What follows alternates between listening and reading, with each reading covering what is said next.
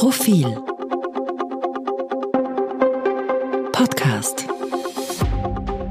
Herzlich willkommen beim Mittwoch-Podcast, Innenpolitik-Podcast des Profil.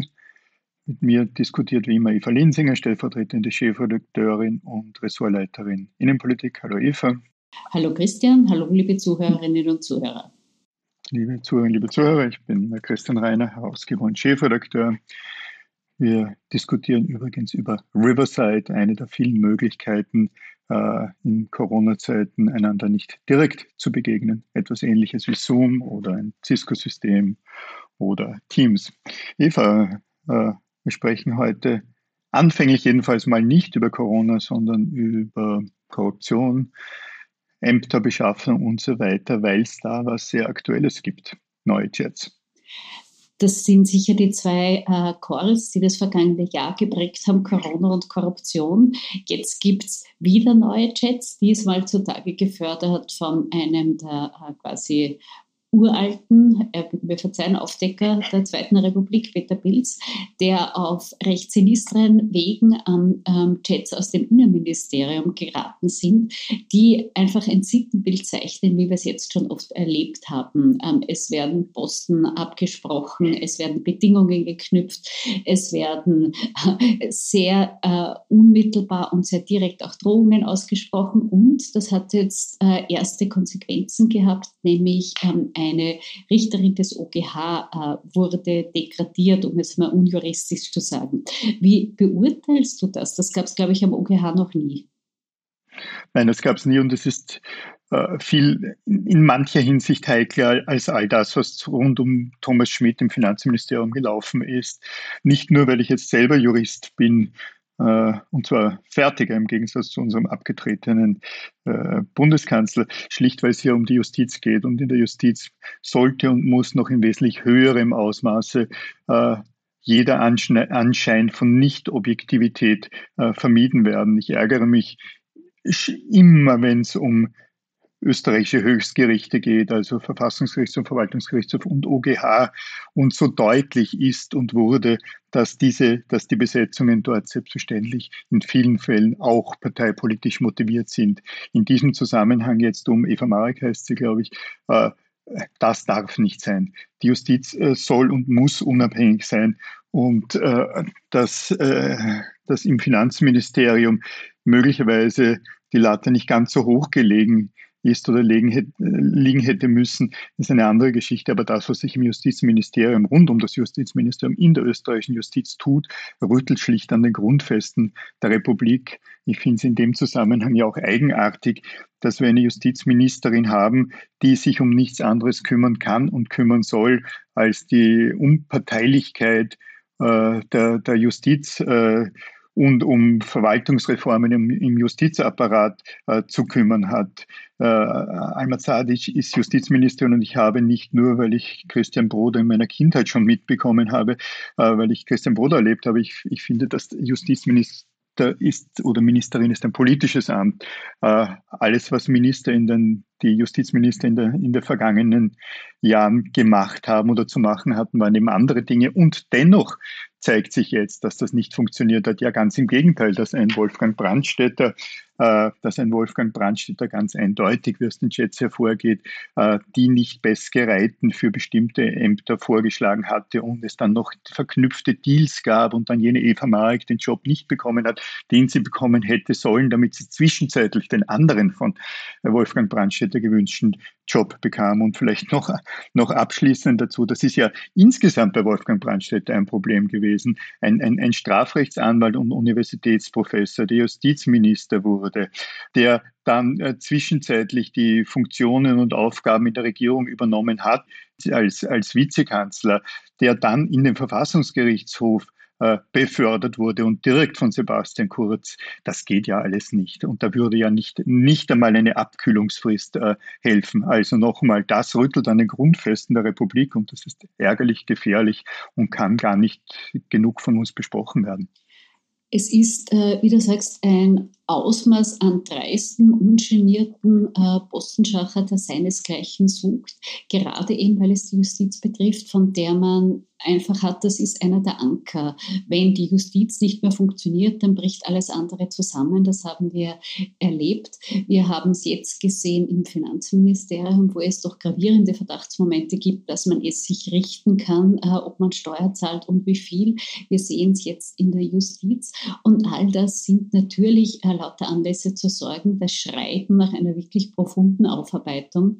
Das schreit äh, danach, dass man auch endlich einmal etwas ändert, äh, weil das geht in einem Ausmaß tief. Ähm, wir wissen schon seit den Thomas Schmidt-Chats, dass das alles äh, nur Komödie war und nur Farce war, der sogenannte neue Stil und dass da der Postenschacher weitergegangen ist. Und was jetzt ganz dringend passieren muss, all das sind Zufallsfunde. Österreich hat ein Transparenzproblem, Österreich hat ein Korruptionsproblem, ist auch im Index nach unten geschickt, weiter nach unten gerutscht. Jetzt braucht es ganz dringend eine Transparenzoffensive. All die Informationsfreiheit, sonstigen Gesetze, die auf der langen Bank liegen, die Abschaffungen des Amtsgeheimnisses, all das würde dazu beitragen, dass etwas durchschaubarer wird, dass nicht so viel ähm, im Dunkeln passiert, dass nicht so viel vertuscht werden kann. Und das kann eine politische politische Antwort auf all diese Affären sein, die jetzt wirklich sehr reell schon sind und natürlich die ähm, Demokratie gefährden. Es braucht eine Transparenzoffensive und liebe Zuhörerinnen, liebe Zuhörer, Teil dieser Transparenzoffensive sind natürlich äh, die Medien, das sind wir, das sind Qualitätsmedien, niveauvolle Qualitätsmedien. Denn viele der jener Geschichten, über die äh, du, Eva, da gerade gesprochen hast, wären entweder gar nicht bekannt geworden oder sie wären möglicherweise bekannt geworden, aber dann doch irgendwo verstaubt im Justiz- oder Verwaltungssystem liegen geblieben. Äh, das, das heißt, Teil unserer Arbeit ist, Dinge aufzudecken, die sonst unentdeckt blieben. Zum Teil ist es aber auch unsere Aufgabe, jene Zufallsfunde äh, wie Chatprotokolle im Finanzministerium oder jetzt äh, an anderer Stelle, dass diese Chatprotokolle A, die nötige Auf Aufmerksamkeit bekommen und dann durchaus durch unsere Arbeit, auch, auch äh, durch unsere Arbeit als Gatekeeper bewertet werden äh, in ihrer Relevanz. Das ist unsere Aufgabe. Unsere Aufgabe als unparteiische Medienjournalistinnen, die Ähnliches seit äh, vielen Jahren machen. Äh, eine der, der frühen Geschichten war der AKH-Skandal, den Alfred Worm aufgedeckt hatte. Wir machen das seit vielen Jahrzehnten. Wir sind unparteiisch, äh, äh, unbestechlich und Teil dieser, Teil dieser Transparenz. Davon abgesehen braucht es auch eine politische Aufarbeitung. Allerdings sind wiederum wir wieder jene, die, die, die notwendigerweise wenn wir Untersuchungen, parlamentarische Untersuchungsausschüsse beobachten, das, was Show ist, trennen von dem, was Inhalt ist. Der Parlamentarische Untersuchungsausschuss konstituiert sich. Es geht äh, jetzt um die Ladungslisten. Wer wird zuerst ähm, vernommen, in welcher Reihenfolge wird befragt? Und weil du die investigative Kompetenz vom Profil angesprochen hast, unser äh, Investigativteam ist jetzt gerade, während wir beide sprechen, unterwegs, um ähm, einen Fund zu beleuchten, der in einem Tresor lag. Und ähm, recht viel mehr verraten wir nicht, außer dass es eine Geschichte wird eine spannende, die Sie diese Woche im Profil lesen werden können. Mehr, glaube ich, sagen wir noch nicht. Wir hatten uns vorgenommen, äh, zum zweiten Thema noch zu kommen, zum Thema Corona zu kommen. Ähm, es gibt heute äh, zwei spannende Neuerungen. Das eine ist eine äh, dramatische Zahl. Erstmals klettert die Zahl der Neuinfektionen über 30.000. Das aber belastet die Spitäler nicht so sehr, glücklicherweise, weil die Verläufe ähm, milder sind.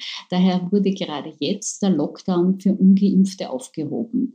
War das aus deiner Sicht dringend notwendig, höchst an der Zeit? Ist das unvorsichtig und wer hat das Ganze denn eigentlich bewirkt? Woher kam das? So viele Fragen.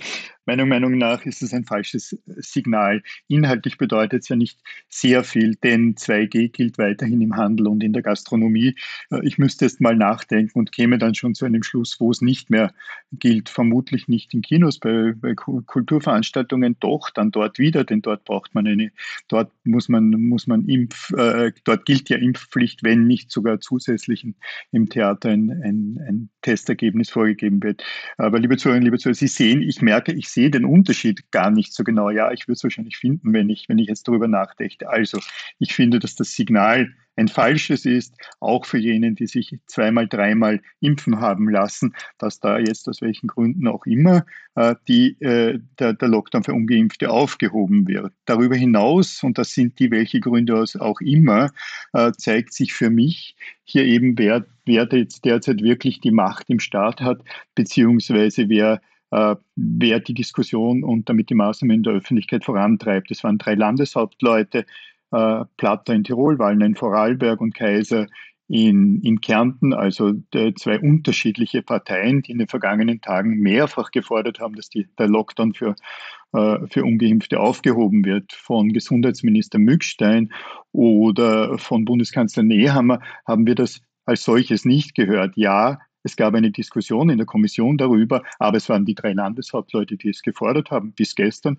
Und heute äh, wird verkündet, dass ab Montag diese, dieser Lockdown nicht mehr gilt. Also stimmt das, was wir gesagt hatten. Es ist nicht mehr die Bundesregierung, die nach allem, was man in der Öffentlichkeit sehen kann und darum im Hintergrund vermuten kann, die das Heft in der Hand hat, sondern es sind die Landeshauptleute, interessanterweise auch ein Landeshauptmann, der gar nicht in der, dessen Partei nicht in der Regierung vertreten ist.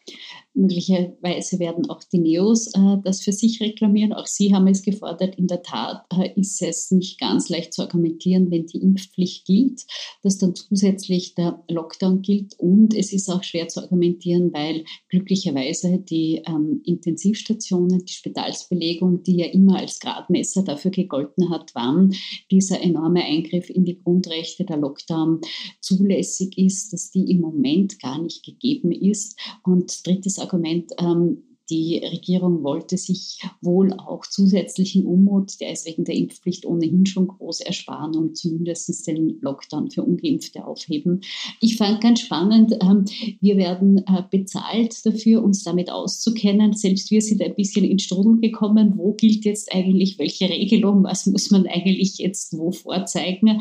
Äh, und das trägt natürlich schon dazu bei, dass das jetzt äh, ein Maßnahmenkatalog ist, wo sich kaum jemand mehr auskennt man ist zwar schon gewohnt, man nimmt sicherheitshalber gleich alles mit, aber es ist trotzdem sehr schwer äh, zu ergründen, was wo gilt. Und die von dir angesprochene 2G-Regel im Handel, das glaube ich, wird eine der nächsten sein, äh, die fällt. Es sind die Beschwerden schon sehr laut, dass es gerade für kleinere Geschäfte schwer zu kontrollieren ist. Das wäre meine Prognose, das wird eines der nächsten sein, äh, das fällt. Immer unter der Voraussetzung, äh, was wir alle hoffen, dass die Zahl der Spazi Spitalspatientinnen und Patienten nicht weiter steigt und besonders auf den Intensivstationen. Mhm. Mhm. Rein formal äh, fällt das Inkrafttreten der Impfpflicht und das Auslaufen des Lockdowns für Ungeimpfte ja zusammen. Also läuft am Montag aus, beginnt am, beginnt am Dienstag. Äh, nur jeder, der genau hinsieht, merkt, dass das dass das rein, ähm, rein äh, medizinisch jetzt kein Zusammenfallen ist. Die äh, Kontrollen beginnen erst Mitte des Monats und die Impfungen werden, die, die, die, die Umsetzung der Impfpflicht für, die, für, für individuell ist nicht mal mit Mitte des Monats, sondern erst viel später gegeben. Das heißt, es gibt hier einen Gap, den man schwer begründen kann. Man könnte mit Omikron begründen, aber logisch ist, ist, ist für mich nicht, dass, er jetzt, dass das jetzt aufgehoben wird, sondern das hat, so wie du gesagt hast, äh, politische Gründe, warum es gemacht wurde. Man wollte sich noch mehr Zoff mit den Ungeimpften ersparen und ist aus meiner Sicht, du beurteilst es wahrscheinlich anders, dann feig äh, einen Schritt zurückgegangen. Sehe ich ein bisschen anders. Ich denke, der Lockdown für Ungeimpfte, äh, der ja doch eine massive Einschränkung darstellt, der jetzt auch schon relativ lang andauert, der ist angesichts dieser äh, Spitalsbelegung nicht zu argumentieren. Also das ist schon ein massiver Eingriff in die Grundrechte für Ungeimpfte. Und wenn diese zwei Dinge zusammenfallen, einerseits Impfpflicht, andererseits äh, die eben nicht äh, große Auslastung Spitäler ist es nicht mehr zu argumentieren. Anyhow, ähm, wir widmen uns dem Thema Impfpflicht in unserer dieswöchigen Covergeschichte. Ein Team äh, arbeitet daran, durchaus kontrovers, weil ähm, so viel können wir verraten, auch bei uns in der Redaktion die Meinungen wie quer im Land auseinandergehen beim Thema Impfpflicht. Also freuen Sie sich darauf, das wird eine spannende Geschichte. Ähm, Sie können Teile davon ähm, auch, auch schon auf Profil.at lesen, wo viele von Ihnen ihre Meinung dazu abgegeben haben schon. So ist es. Liebe Eva, vielen herzlichen Dank fürs gemeinsame Diskutieren. Danke Ihnen fürs Zuhören, liebe Zuhörerinnen und Zuhörer. Wir hören uns nächste Woche. Liebe Zuhörerinnen, liebe Zuhörer, danke auch von meiner Seite und bis zur nächsten Woche. Auf Wiederhören.